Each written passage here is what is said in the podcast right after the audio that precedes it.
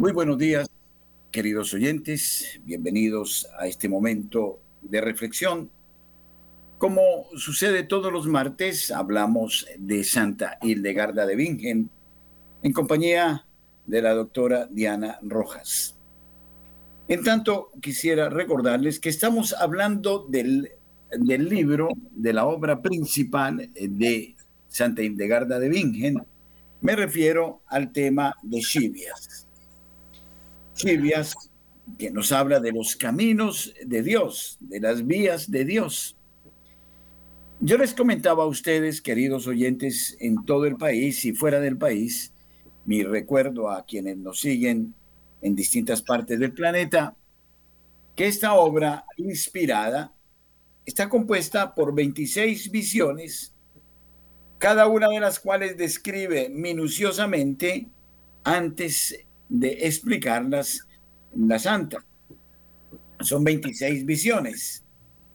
Y las visiones están agrupadas en tres partes, cada una de las cuales contiene respectivamente 7, 7 y 13 visiones, o sea que completan las 26 visiones.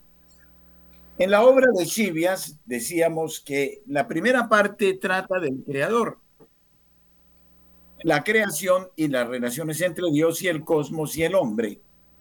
Es una eh, de las partes importantes de la obra de Chivias porque siempre eh, aparecerá en Santa Hildegarda esta relación Dios, cosmos y hombre. Entonces, en la primera parte habla del creador, nos lleva a un mejor conocimiento de Dios. Y entonces comprende que el Señor está sobre el Monte Santo y la creación de los ángeles. Y narra cómo Lucifer se ensorbeció y fue arrojado de la gloria celestial. Y para él y sus seguidores se crearon la gehenna y otros tormentos. Explica también en Chivias el origen de la humanidad, su caída, sus consecuencias y el destierro del paraíso. El universo y el significado del sol y las estrellas. Esta parte también es muy interesante porque nos permite ver una armonía con los relatos mismos de la Sagrada Escritura. Y esta parte trata también de la sinagoga y el significado de su ceguera y concluye con la descripción de los coros angélicos. Miren que aquí ya nos está dando eh, Santa Hildegarda una visión integral de Dios, el cosmos y el hombre.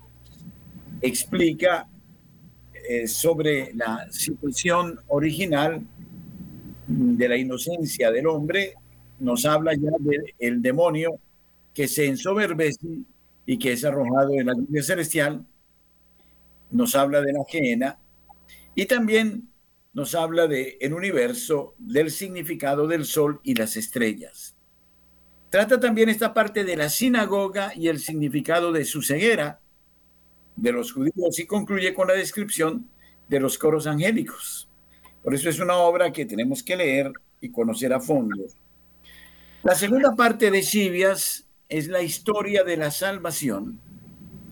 Habla ya de la palabra encarnada, de la Trinidad, de la Iglesia, a la que la perversidad del arte diabólico no puede oscurecer. Nos habla de los sacramentos, del sacrificio de Cristo, de la Santa Misa y de las artes de la serpiente. Miren que en el fondo termina siendo como un catecismo, ¿no? Lo, lo revelan Chivis. La tercera parte se centra en la acción del Espíritu Santo para edificar el reino de Dios con las virtudes. Describe el edificio de la salvación, la columna de la palabra de Dios y la torre de la iglesia. Y al final de esta parte es profético e incluye las visiones de la venida del impío y la plenitud de los tiempos las cinco eh, cruentas edades de los reinos del mundo, el juicio final, el anticristo y la creación del nuevo cielo y la nueva tierra. Bueno, ya con nosotros está la doctora eh, Diana Rojas. Muy buenos días, doctora. Qué gusto que nos acompañes. Padre, muy buenos días. Muchas gracias. Gusto también para mí poder podernos acompañar el día de hoy. Usted me confirma, padre, cómo está el sonido. ¿Sí? Ah, bueno, perfecto. Eh, padre, veo que está haciendo como la, la introducción al libro de Sibias. Sí, es más bien un, dijéramos, un bosquejo general de la obra de Sibias, ¿no? Que decía yo, tiene eh, eh, una gran enseñanza que se constituye como en un primer catecismo, diríamos, ¿no? Eh, porque habla del creador del universo, del cosmos, habla de Jesucristo, habla del Espíritu Santo, habla del demonio, ¿no? Del valor de los sacramentos. En fin, es una obra que es muy instructiva, muy formativa desde el punto de vista teológico, ¿verdad? Sí, hay tres libros que se dice son teológicos. Está ese, que es Escibias, otro que lo complementa, que se llaman las obras divinas, que es muy importante también verlo porque aquí se explica como todo el tema de la creación. Ay, no, no lo ven bien. Ahí sí no lo ven bien, pero bueno, se llaman las obras divinas y el otro se llama Los méritos de la vida, que es el que hemos ido estudiando todo este tiempo de vicios y virtudes. Las obras divinas habla de toda la creación también, eh, pero hace un poco más de énfasis en el cosmos, en todo lo que ocurre internamente en el hombre, en la Santísima Trinidad. O sea, digamos que se complementan perfectamente los tres textos y por eso hacen una sola obra, como una trilogía, padre que es la teológica de Santa Hildegarda. Sí, es muy interesante eh, y siempre será bueno recordárselo a los oyentes. En todo esto hay una visión de Hildegarda eh, que es muy interesante para nuestra época y es todo el modelo trinitario que aparece, eh, ¿no? Aparece en Dios como tal, el Dios uno y trino, uno en su esencia, tres en sus personas, y al mismo tiempo eh, este Dios trinitario diríamos que prolonga su, su acción y su presencia en el universo creado, ¿no es cierto? Y en el cosmos y en el hombre. Creo que esta debe ser como una clave de lectura, como un hilo conductor que parte de Dios, pasa a través de la creación y vuelve a Dios. Sí, porque es que si uno lo ve por, yo creo que es muy importante eso que usted dice, padre, porque es lo primerito que uno tiene que hacer para poder entender cada cosa, por lo menos en la medicina, eh, cada piedra, cada eh, planta, cada medicamento que se da, más que por aislar, por verlos como aisladamente, si uno primero ve la Trinidad, ya después uno puede contemplar en esa piedra o en esa planta el amor de Dios. Y no se va a quedar solamente en la piedra, ¿no? O en la planta, o en el alimento que tengo que consumir para mi salud, sino que es ver que a través de, esas, de esos elementos de la naturaleza que Dios ha puesto al servicio del hombre, por el amor que le tiene, pues eh, quiere conservar o quiere perpetuarlo o o unirse más a Él, ¿no? Entonces yo creo que sí es muy importante primero entender la Trinidad para después poder entender el resto de las cosas. Bueno, siempre mm, admitiendo que no vamos a agotar el conocimiento de la Santísima Trinidad porque ah, sería nuestra agotar el dato de Dios, ¿no? Es inagotable. Pero lo cierto es que hay una un camino, dijéramos, una clave, un secreto para entender el porqué de la creación, el porqué del hombre, de sus anhelos de eternidad eh, que están ahí inscritos en su corazón. Y eso obedece a precisamente el hecho de ser imagen y semejanza de Dios. Recordemos que somos imagen y semejanza del Dios uno y trino. Es interesante en esta primera parte de Chivias observar eh, que trata puntos como ya controversiales, por ejemplo, cuando habla de la sinagoga, eh, está hablando ya de los judíos, ¿no? Eh, y habla del hombre en su tabernáculo y luego de la sinagoga, y seguramente plantea el problema, ¿no? Del rechazo eh, de Jesucristo por parte del de el, mundo eh, judío. Y también me llama la atención en su sexta visión, en la primera parte hay seis visiones, en la sexta tiene ya toda una visión de los coros de los ángeles, ¿no? Que, mm, eh, bueno, son todos estos puntos, todos para eh, dijéramos, eh, profundizar eh, más, tenerlos más a fondo, ¿no? Y, la coherencia que tiene, como dice usted, con el catecismo, ¿no? Porque uno puede ampliar en el catecismo, o sea, es como más, con, no sé, a mí se me hizo muy fácil, o no tan fácil, pero se me hizo muy concreto, Santa Ilegarda lo dice como, como que lo une muy concretamente y ya luego uno puede ampliar, ¿no? Eh, explorar un poco más todo lo que ella dice, pero realmente, como dice el padre, es una catequesis, una catequesis muy completa que vale la pena uno acercarse a ella. Sí, exacto. Eh, lo, que realmente llama la atención es como en la primera parte ya eh, tiene, es decir, el Señor le permite contemplar el cielo, ¿no? En la figura del Monte Santo le, también le permite contemplar el paraíso, que está en consonancia con la Sagrada Escritura, el momento del destierro eh, a causa del pecado y eh, la, situación ya del universo, del hombre y eh, esta realidad angelical. Son temas que, como decía, será necesario mm, profundizar, ¿no?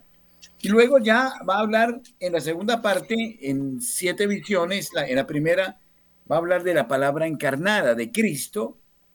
Ya habla explícitamente en la segunda parte de la Trinidad, de la Iglesia, del sacramento de la confirmación, del orden sacerdotal, del orden diaconal y episcopal. Es increíble, ¿no? En la quinta visión. Y luego habla del sacrificio de Cristo y la Iglesia, eh, ¿no? como antídoto contra la antigua serpiente, que es la séptima visión de la segunda parte. Miren cómo todos los elementos contenidos en el catecismo prácticamente los podemos confrontar con todo lo que Santa Indegarda vio. Es, es muy rico, por eso yo tengo mucho miedo, doctora, que cuando hablemos de Indegarda nos limitemos a pensar en piedras y plantas y medicina, con todo el respeto que se merecen ustedes, los galenos y los profesionales. Pero primero, yo, yo sentía que no puedo dejar de lado toda la riqueza que es, eh, de, es teológica, enorme. Aquí hay distintos tratados de los sacramentos, de la eclesiología, del tratado sobre la Trinidad, eh, de, la historia de la salvación, hay cosmología también, en fin, eh, angelología, muchas materias de teología se contienen en las visiones de Santa Hildegarda.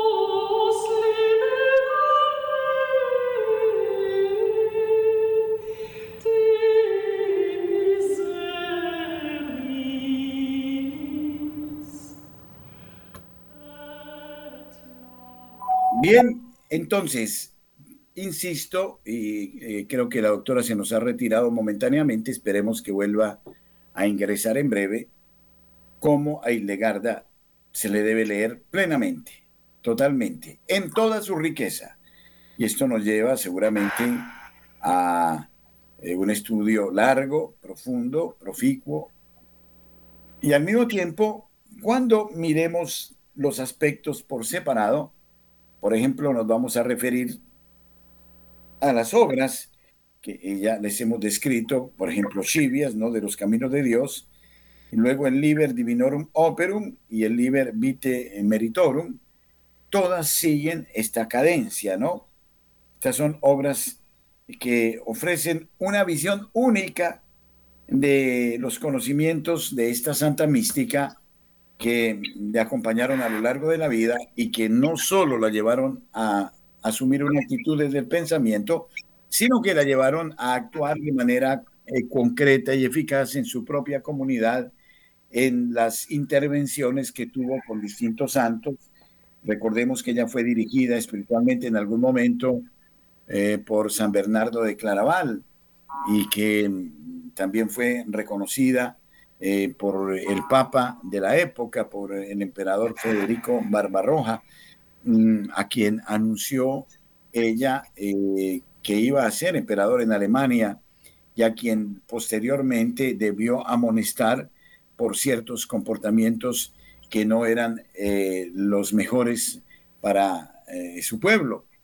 ella incluso desde esta riqueza, desde esta perspectiva, también como mujer, y es inaudito en el siglo XII, predicará retiros incluso a los sacerdotes, predicará contra las herejías de los cátaros en su momento en, eh, en, medio de, eh, de, las plazas públicas. Eh, bueno, doctora, estamos en contacto con el teléfono por ahora. Muy bien, doctora, siga usted. Padre, qué pena, volví se cayó esta señal. Eh, pero, padre, yo creo que, mire, para poder entender también, como dice usted, la medicina de Santa Hildegarda, no se puede contemplar solamente eh, como los, los productos, las piedras, los elementos que ella habla. O sea, si uno realmente solamente se va por eso, no entiende de fondo lo que es la medicina.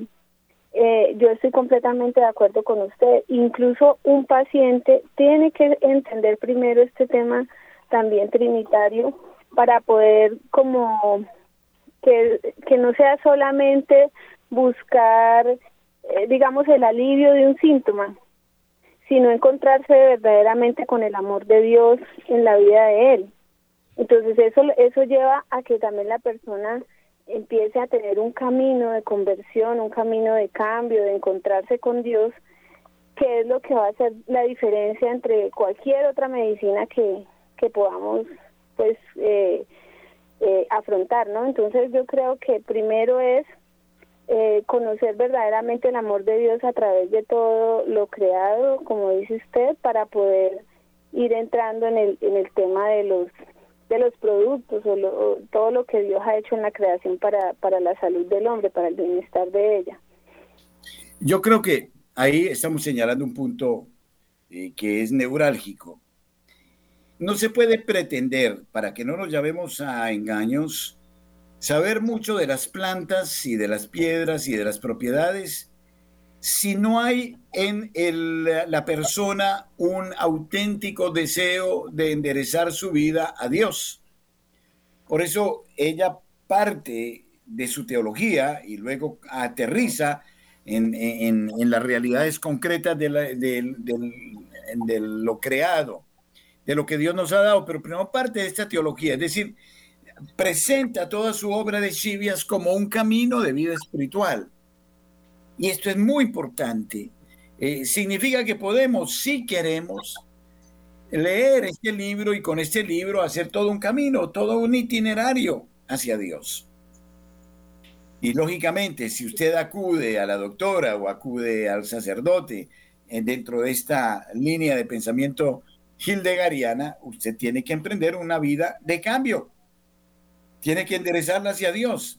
No es simplemente vengo doctora para que me alivie este mal, eh, no sé, en cualquier parte de, mi cuerpo, sino que tiene que haber una, una dirección de la vida hacia Jesucristo. Y Hildegard en eso es completísima porque no solo describe las propiedades de las plantas y de las piedras, sino que además nos descubre el secreto para caminar hacia Dios.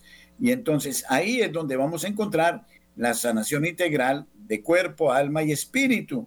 Y además también contribuiremos a la sanación del cosmos, porque nuestro comportamiento también incide, incide en la naturaleza, como también la naturaleza incide en nosotros. Y todo debe ser llevado de regreso a la casa del Padre. Sí, padre, mire que algunas veces hay personas que pueden llegar a la medicina de a la medicina conmigo, por ejemplo, van a la consulta, pero yo les pregunto qué puede qué, es lo máximo que usted haría por su salud, ¿cierto? Y a veces las pues no, lo que sea que haya que hacer. Y lo que sea que haya que hacer es este camino de conversión, porque más yo solamente soy como un una orientadora hacia Dios, digámoslo así al final, porque pues cualquiera puede comprar un libro de, de plantas, cualquiera puede comprar un libro de piedras, eso lo puede hacer cualquiera y no necesitan ir a la medicina de Santa Hildegarda, pues simplemente compren el libro y ya. Pero el hecho es cómo esta persona eh, que se que está enferma, que, que se ha tocado su carne, ¿cierto? Porque a veces nosotros somos tan duros de corazón que mientras estemos bien, pues no no pasa nada, o sea, no me no me acerco a Dios, no necesito mirarlo, pero cuando yo lo tengo todo aparentemente y me enfermo, pues y veo que no hay otra solución a, a mi a mi enfermedad eh, físicamente hablando, los medicamentos no me sirven o cualquier cosa o tengo una enfermedad muy grave, pues al final el hombre tiene que encontrarse con Dios y qué mejor que sea en esa experiencia de la de digamos de la enfermedad que el médico lo oriente hacia Dios. Todos lo podemos orientar hacia muchas cosas. Puede caer en manos de, de muchas personas que lo van a orientar hacia diferentes situaciones pero ojalá los médicos orientemos a, la persona hacia Dios para que ese cambio yo le decía a un paciente ya es eh, los órganos están tan enfermos que ya pues ya no hay retroceso de esa enfermedad, ¿cierto? Porque tampoco somos mortales, obviamente, y nos tenemos que morir, pero al menos que, que cuando tuvo ese encuentro con el médico, eh, fue el momento en el que se encontró con Dios, ¿sí? yo creo que esa es eh, una de las cosas más hermosas que me parece a mí dentro de lo que yo eh, pude, digamos, lo que me hace más feliz es poder eh, no solamente darle pues una piedra o un medicamento, sí es parte, ¿no? Pero este encuentro con Dios yo creo que es lo más, lo más eh, importante para mi padre y para la persona que se encuentra con él, así sea al final de su, de su vida, ¿no? Entonces también se necesita entender, convencernos que no puede haber un médico que se llame de la escuela de Santa Hildegarda que no sea espiritual y que no atienda al estado del alma, que, que, no se quede por ahí, porque es que ahí está apareciendo una literatura, me contaban en Barcelona, en España, de quienes quieren hacer negocio con la medicina de Hildegarda, pero eh, se limitan a eso, ¿no? Hay unos libros muy valiosos del famoso doctor eh, eh Estro, Estrelo, Estrelo.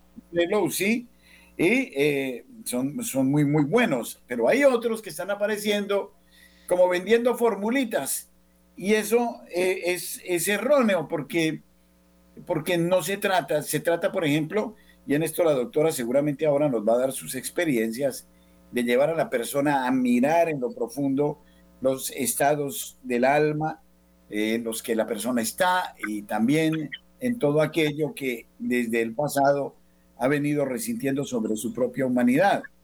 Entonces, aquí Santa Hildegarda busca que todo, absolutamente todo, lo sobrenatural, lo espiritual y lo material, todo, eh, nos acerque a Dios.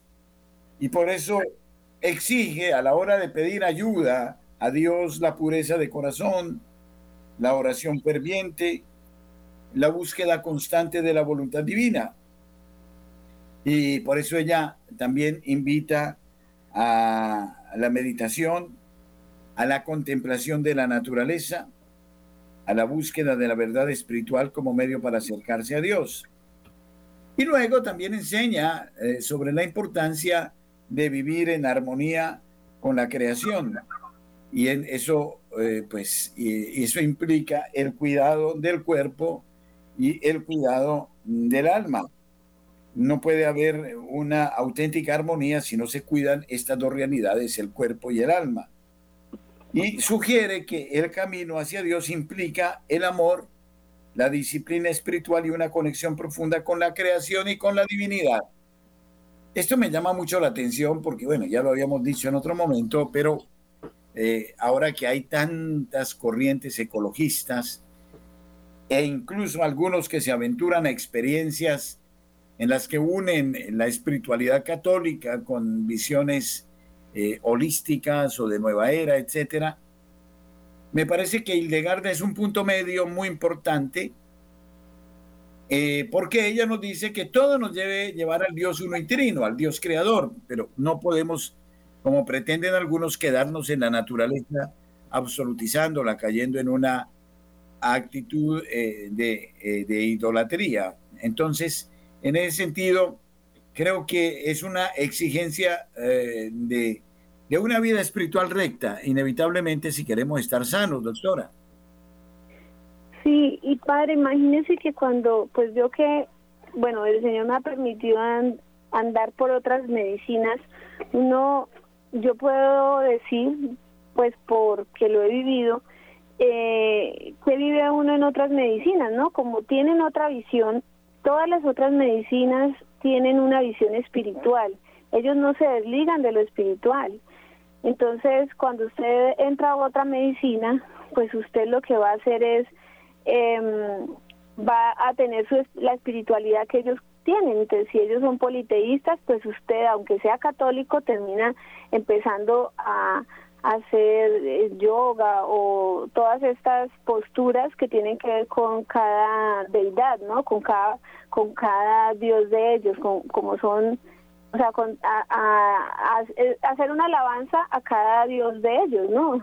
Entonces, eh, cuando uno habla de Santa Hildegarda, a mí me parece eso fue lo que de las cosas que más me impactó es cómo ella siendo católica, conservando la doctrina y profundizando cada día más en ella, yo puedo desde mi fe introducirme en una medicina que no me va a, no voy a correr el riesgo de estar en otras cosas, ¿no? De irme para otro lado, porque siempre uno está cuidando, digamos, de alguna manera la fe eh, pero entonces eh, esta, esta medicina le ayuda a uno a profundizar aún más, como dice usted, mire, es un catecismo, ¿sí?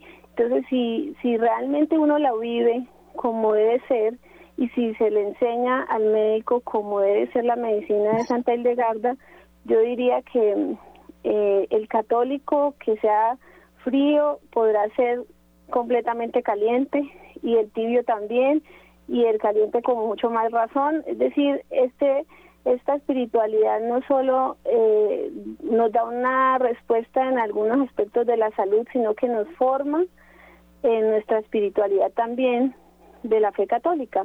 Entonces yo creo que es una respuesta a tanta búsqueda de tantas personas, porque la medicina convencional nos habla solo del cuerpo, y hablar del cuerpo es desconocer las otras dos personas, ¿cierto? De la Trinidad. Entonces, eh, siempre hay que verlo, el cuerpo de una manera trinitaria y eso es lo que Santa Hildegarda dice. ¿Y cómo lo afronta uno trinitariamente, digamos, en la, en la, en la vida de la, no solo de la fe, sino en una vida práctica de la salud? Entonces es todo lo que en la razón hay, en el pensamiento, y en el cuerpo, ¿no? Todas esas tres cosas están unidas y cada cosa hay que explorarla, hay que mirar cómo, cómo la persona piensa, qué es lo que piensa, cómo los vicios espirituales están afectando también su pensamiento, cómo lo que ella ha vivido tiene que ver también con, con muchos de los vicios espirituales que la familia tiene. Y en fin, son muchos aspectos que uno tiene que abordar para darle respuesta a ese ser trinitario y no es solamente lo físico que el paciente tenga, ¿no? no el órgano me habla de, lo, de lo espiritual y lo espiritual me habla también del órgano, así como como dice el hijo le habla nos habla del padre y el padre nos habla del hijo, ¿sí? Pero pero es de esa mirada trinitaria que hay que como desarrollar y que ella nos enseña a desarrollar que hace que nosotros podamos abordar al paciente de esa manera y que el paciente mismo así no tenga médico Santa Hildegarda le enseña cómo debe ser, cómo debe abordarse también él. Sí, entonces por eso este libro es es muy hermoso, muy fácil de leer, no es tampoco tan tan complejo, pero sí, eh, pues es una invitación para que podamos irnos adentrando un poco más, como con ya ya no es eh, el bebé que se le da leche, sino que es de pronto una comida un poco más sólida, ¿no?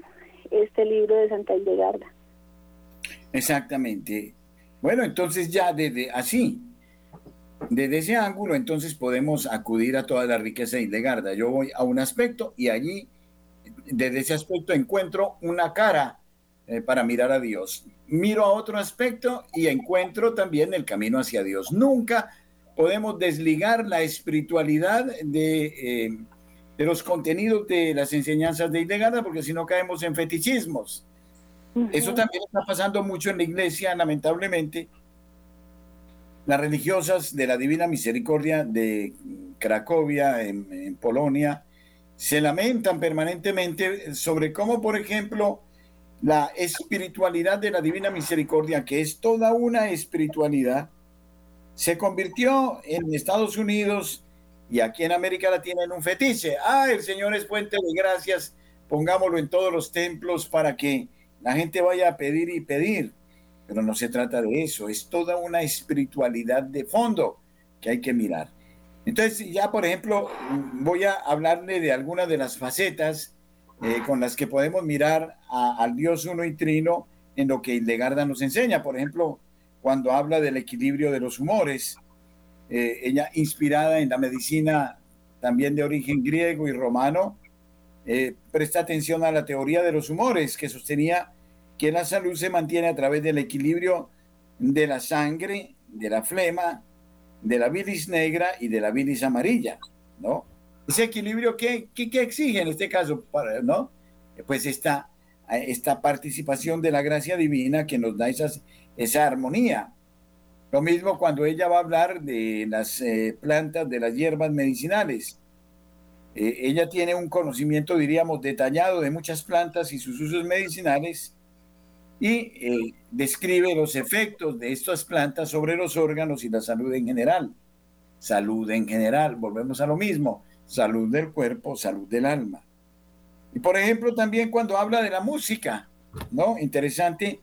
Y bueno, este es otro tema que seguramente vamos a abordar en algún momento, es eh, la música como terapia. Hildegarda usó melodías y composiciones musicales para aliviar las dolencias psíquicas y espirituales de sus monjas ¿no? Porque es que la música nos comunica con Dios, lo mismo. La dietética daba una gran importancia a la nutrición para la salud y recomienda una dieta que se adapte a la naturaleza y las necesidades del cuerpo, incluyendo alimentos que ella consideraba que fortalecían la salud y prevenían las enfermedades. Y todas las virtudes curativas del agua, los baños, utilizaba el, agua, tantos baños como en baños como en bebida, como elemento curativo, asignándole propiedades distintas según la fuente de la que provenía, ¿no? Entonces, tomémoslo así y entonces vamos a tener una lectura muy rica, muy bella, porque todo lo que aprendemos de Hildegarda nos conduce inevitablemente a Dios, doctora.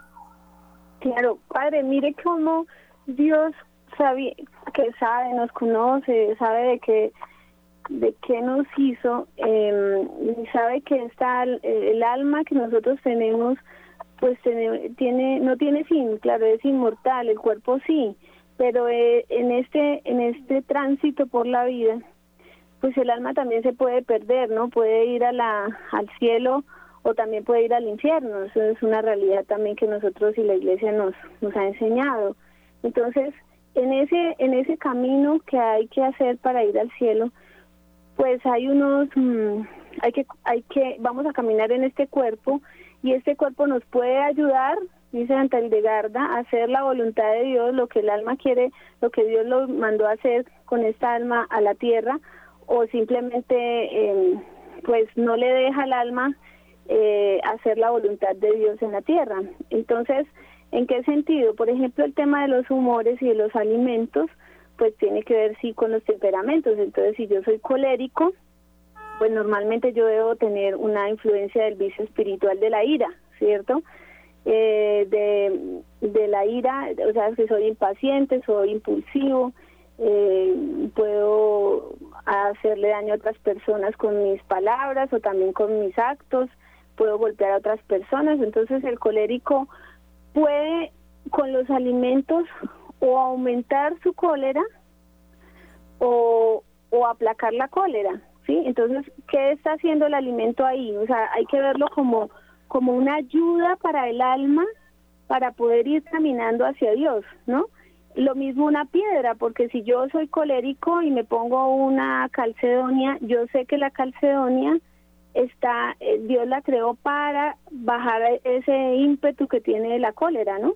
Y, la, y no tengo ya esos impulsos de ira y estas cosas. Entonces miren cómo estamos hablando de una piedra y estamos hablando de un alimento, pero al final estamos hablando del alma. Dios sabe cuáles son las cosas que le le son oportunas al alma para dentro de, esta evidencia física y cómo esto hay que controlarlo para que el alma pueda conducirse más libremente hacia él. Entonces, por eso hay que verlo de esa manera. Las plantas son una ayuda, todo esto que Dios ha creado lo hace para que el alma pueda más fácilmente eh, mirarlo y conducirse pues hacia él, ¿no?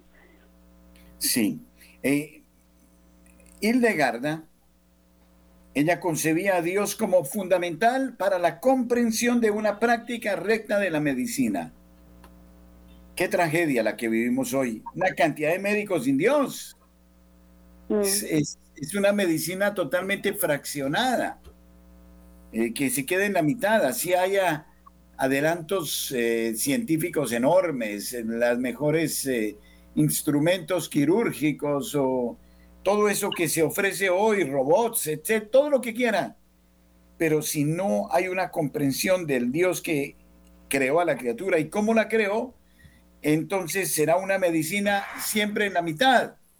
Bueno, aquí podríamos abrir todo un debate si la medicina contribuye efectivamente a la salud de los enfermos o más bien se volvió un negocio, etc. Entonces, para Hildegarda, por ejemplo, la salud era un estado de equilibrio integral y la enfermedad era más bien un desequilibrio que no solo afectaba al cuerpo, sino también al alma y al espíritu, como una creación divina interconectada donde cada parte del cosmos tiene una relación simbiótica con las demás, reflejando un diseño más amplio establecido por la divinidad. Y entonces esta aproximación hacia la medicina estaba enraizada profundamente en la espiritualidad y en la fe cristiana. Hildegarda, por ejemplo, percibía la salud humana a través de una lente teológica, integrando su comprensión de Dios con su enfoque hacia la medicina. Creía que la enfermedad era a menudo el resultado del pecado de la desconexión espiritual con Dios y que la cura requería arrepentimiento y oración además de los remedios naturales. No nos podemos quedar en los remedios naturales si no eh, eh, hacemos un cambio interior. Y desde esa perspectiva también veía el papel del ser humano en la creación. Cada persona tenía un rol significativo en la gran obra de la creación de Dios. Y la salud individual era vista como una contribución al bienestar del cosmos y al equilibrio de la comunidad.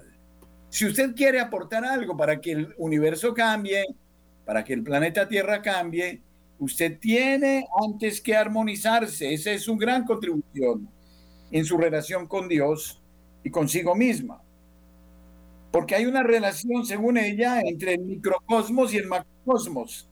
Creía que el ser humano, microcosmos, era un reflejo en miniatura del universo, del macrocosmos, y que la salud se lograba imitando la armonía del universo en la propia vida. Esto significaba vivir de acuerdo con las leyes naturales y morales establecidas por Dios.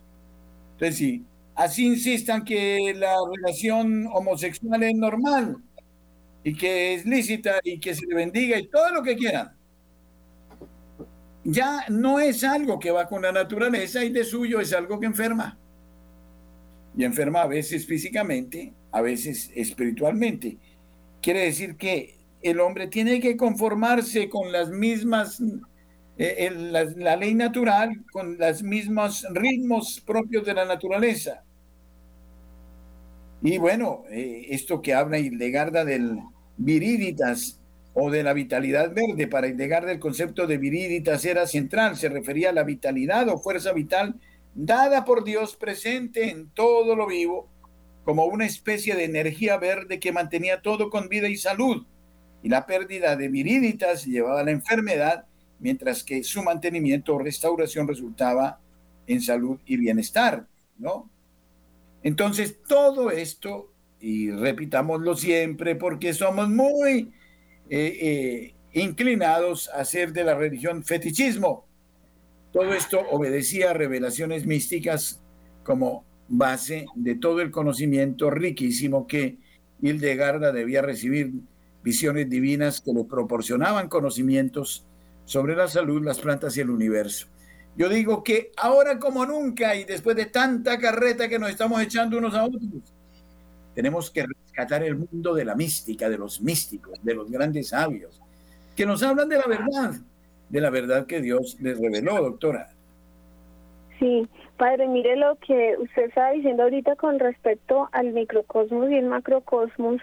Justamente Santa Legarda habla de eso, si tan interesado está el mundo en, en el calentamiento global y en todas estas cosas que creen que tienen que ver con los plásticos, con los hasta con los animales, la respiración de todo el mundo, en fin, que, que, ya no ya no vamos a poder respirar porque ya nos van a cobrar hasta hasta la respiración, pues no tiene, pero sigue el mundo eh, odiando, eh, teniendo rencores unos con otros, eh, endureciendo el corazón los unos con los otros, la guerra, sí, y mm, todas esas cosas que pasan en el interior del hombre, que dice Santa Garda, eso es lo que hace que hayan terremotos, catástrofes, hayan eh, maremotos, bueno, en fin, todo lo que la naturaleza está haciendo no tiene que ver con el calentamiento global, tiene que ver es con el interior del hombre.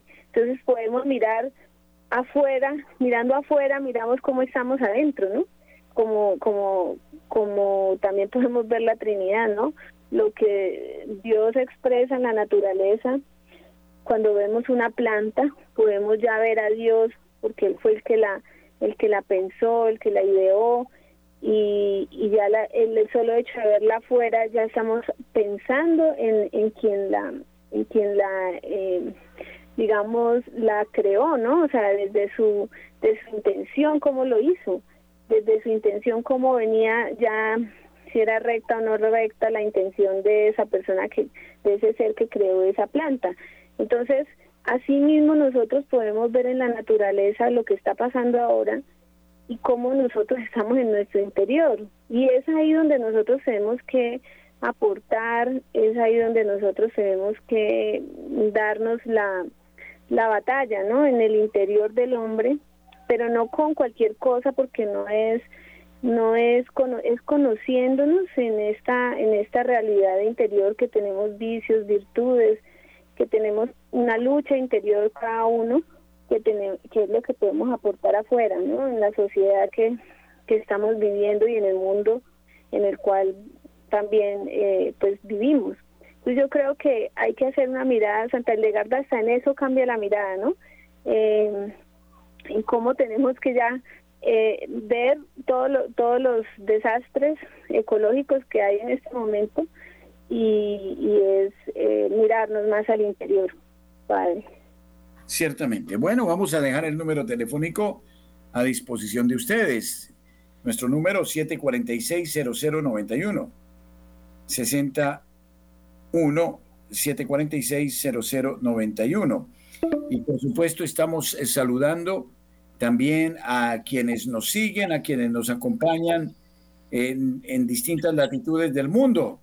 Muchísimas gracias por sus reportes. Ya seguramente Camilo en algún momento también nos hará saber eh, de quienes se comunican a través de nuestras eh, plataformas.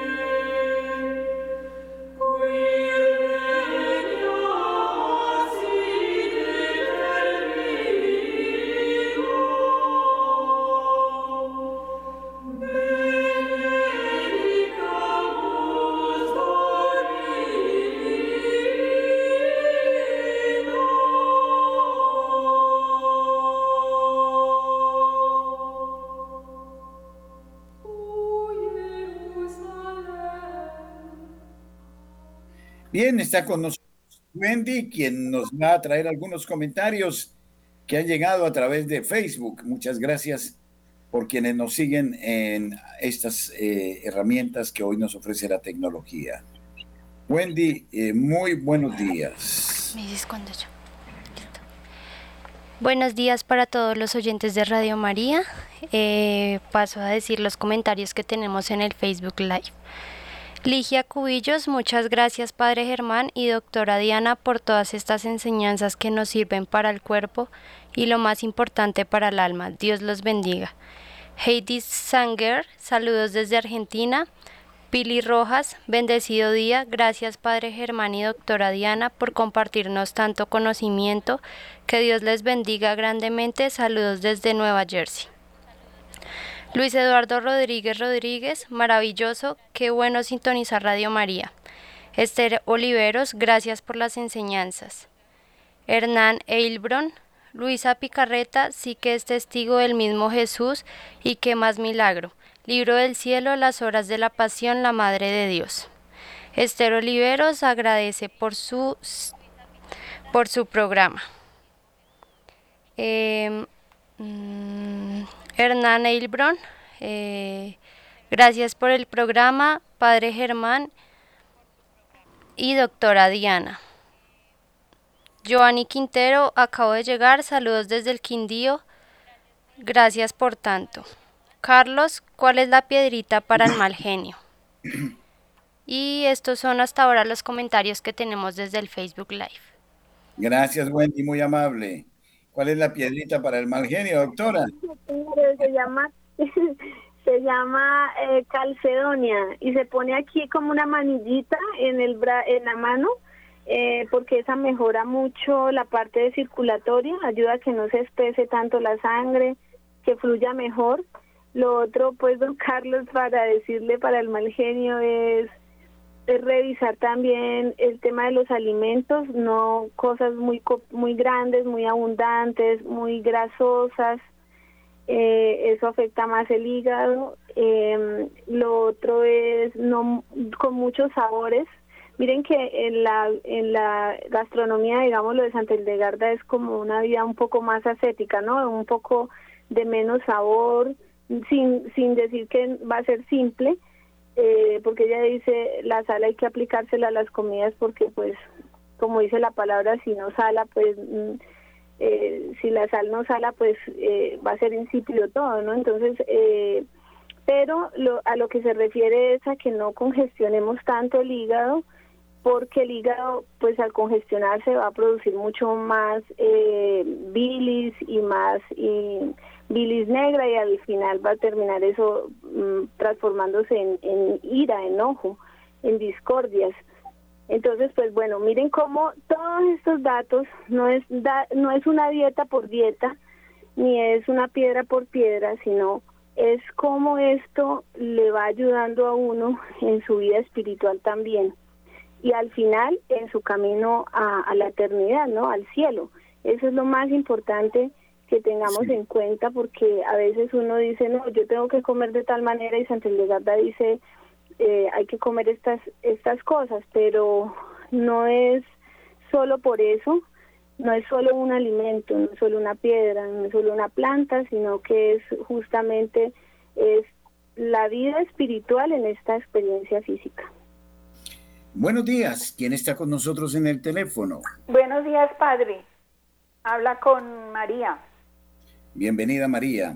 Eh, muchas gracias. Mi aporte es que nuestro Señor Jesucristo, por eso al, hombre que le bajaron en la camilla, por él le dijo, tus pecados te son perdonados. O sea que él tenía que sanarle de los pecados para que se sanara de la de lo que tenía en su cuerpo, de eh, esa enfermedad que era como tullido.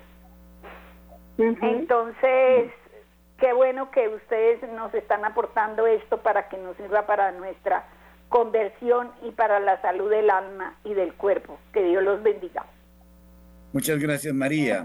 No sé si en, la palabra también dice, perdón, cuando vaya antes de ir al médico, dice que tiene que haber un cambio. Yo no me acuerdo si es en eclesiástico, no sé, que habla del médico, ¿no?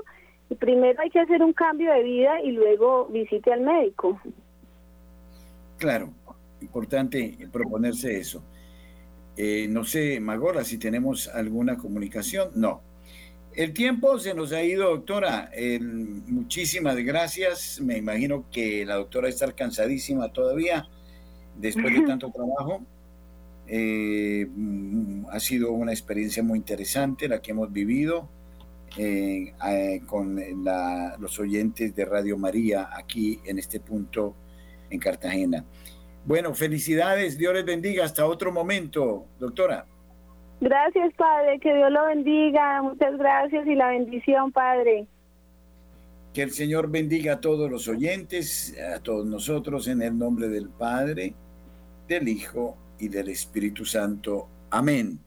Agradezco a Wendy y a Magola por la producción en la ciudad de Bogotá y a ustedes, queridos oyentes, siempre eh, nuestra eh, mejor eh, sonrisa. Un abrazo, felicidades. Gracias, Padre.